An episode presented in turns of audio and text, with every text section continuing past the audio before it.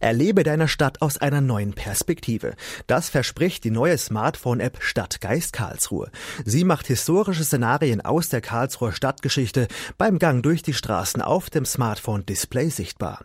Die Wahrnehmung in der realen Welt digital erweitern. Im Fachjargon heißt das Augmented Reality. Ein Konzept, das auch die Entwicklerfirma Bluehands mit Stadtgeist Karlsruhe verfolgt. Radio KIT-Reporter Antoine Kaiser hat von Mitentwickler Aydin Mir Mohammadi alles alles über die App erfahren. Herr Mir Mohammadi, Ihre neue App Stadtgeist Karlsruhe basiert ja auf Augmented Reality. Was bedeutet Augmented Reality eigentlich? Was, äh, was wir mit Augmented Reality machen, ähm, also bevor ich sage, was es bedeutet, sage ich, was wir einfach mitmachen. Äh, Augmented Reality ist äh, für mich die Möglichkeit, ähm, hinter den Szenen zu schauen. Das heißt, ich nehme das Kamerabild, was äh, das Smartphone liefert, und ähm, ersetze das Bild, also den Kamerastream, perspektivisch korrekt durch historische oder zukünftige Szenarien, so dass ich ähm, durch die Kamera schaue und dann sehe ich in die Vergangenheit. Wie wurde Augmented Reality jetzt nun konkret in Ihrer App Stadtgeist verwirklicht? Was heißt es, Karlsruhe auf Basis von Augmented Reality zu erkunden? Äh, ja, also was wir, äh, unser Ziel ist, Geschichten zu erzählen über Karlsruhe. Und zwar mit Hilfe von modernen Techniken, ähm, wie zum Augment Reality, wir nennen das übrigens Augment History. Ähm, also beispielsweise äh, kann ich äh, das historische Ettlinger Tor erkundigen. Das heißt, ich bin vom Ettlinger Tor, schaue durch meine Kamera und wenn ich richtig hinschaue, also richtige Stelle bin, dann sehe ich auch das ganze, das Historische wie, wie früher hier das Ettlinger Tor war. Oder am Europaplatz kann ich durch den Boden schauen und sehe die zukünftige Haltestelle. Und da gibt es ganz viele Beispiele ähm, von Geschichten aus Karlsruhe, innen mit Karlsruhe, die, ähm, die zum Entdecken einladen. Das Ganze könnte man ja auch als eine Art Schnitzeljagd in digitaler Form bezeichnen. Jetzt nehmen wir mal ein konkretes Beispiel.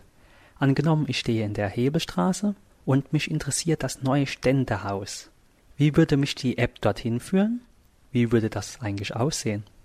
Okay, also als erstes brauchen Sie natürlich die App. Die können Sie für alle Plattformen, also ich glaube fast alle, außer BlackBerry, ähm, also für Windows Phone, für iOS und für Android aus dem Store downloaden, starten, kriegen eine kurze Hilfe und wenn die App dann sichtbar ist, sehen Sie eine Karte. Auf dieser Karte haben wir alle Stadtmarken eingeblendet mit Hilfe von Pins. Drücken Sie drauf auf das, was Sie interessiert, kriegen eine kurze Beschreibung. Also jetzt beim Ständehaus äh, kriegen Sie, hm, wir nennen es Teaser, eine, eine ganz, ganz, ganz kurze Erklärung, was da passiert ist. Ähm, Sie drücken auf den Pin, sagen besuchen und äh, jetzt können Sie entweder mit der Karte wie beim, Navi, wie beim Navi oder Google Maps hinlaufen oder Sie switchen in diesen Argument Reality Modus und da kriegen Sie jetzt einen Pfeil gezeigt. Also Sie müssen diesen Pfeil entlang laufen. Also ich sehe ich hier bei mir meinen Pfeil und äh, der sagt mir auch, das äh, Ständehaus, das erste Parlament, ist in 199 Metern von hier. Also wir laufen jetzt dem Fall. Und man muss immer aufpassen, es ist Himmelsrichtung, also bitte alle Wände vermeiden, nicht in die Autos laufen ja, und äh, entlang der Straße bitte. So, los geht's. Auf dem Display sieht man nun, wie gesagt, den gelben Pfeil.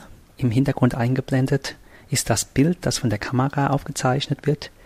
Wir können also auf das Display blicken, uns führen lassen, ohne dabei gegen die besagten Wände oder Autos zu laufen und nun nähern wir uns langsam dem Ziel.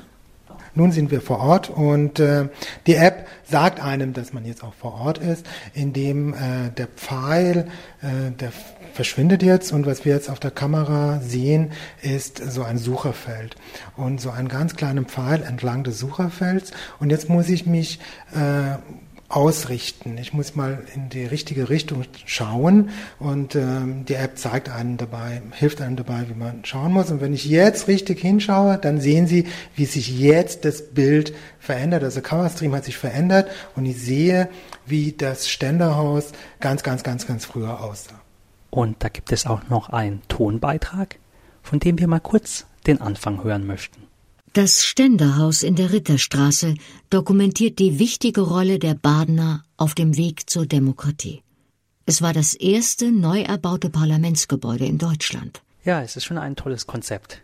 Die App hat mir vor Ort gezeigt, wie das Ständerhaus früher mal ausgesehen hat und in Form eines Audiobeitrags habe ich auch noch etwas über die Historie erfahren.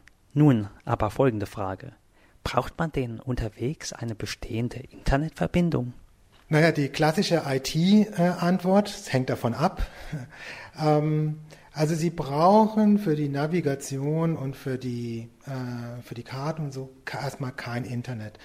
Äh, bei Android und bei iOS, also je nachdem, wenn Sie noch nicht in Karlsruhe waren, muss äh, Google Maps erstmal gecached werden, aber normalerweise ist es schon da. Äh, die Bilder und die Änderungen vom Kamerastream sind auch alle auf der App selbst.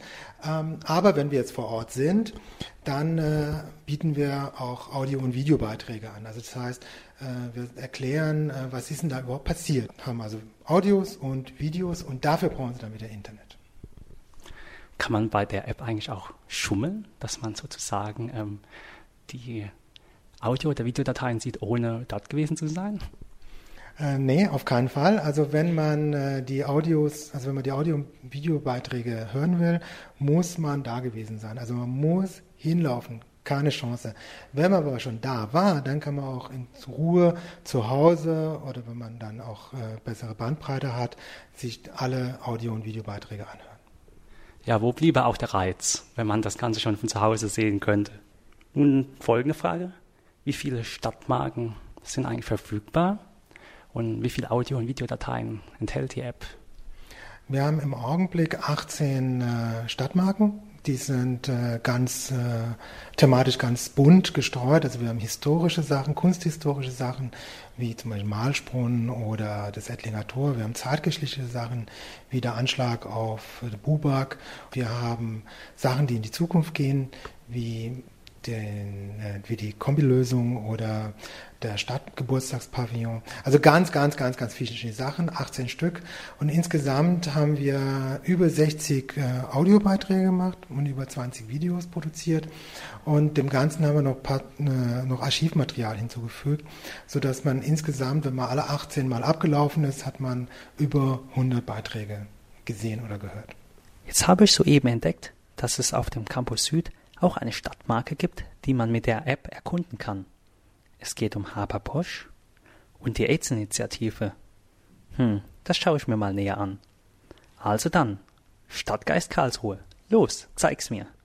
Das war Radio KIT-Reporter Antoine Kaiser im Gespräch mit Aydin Mir Mohammadi über die neue Smartphone-App Stadtgeist Karlsruhe. Die App ist kostenlos verfügbar für die Plattform Android, iOS und Windows Phone. Alle weiteren Infos dazu auf der Homepage stadtgeist-karlsruhe.de.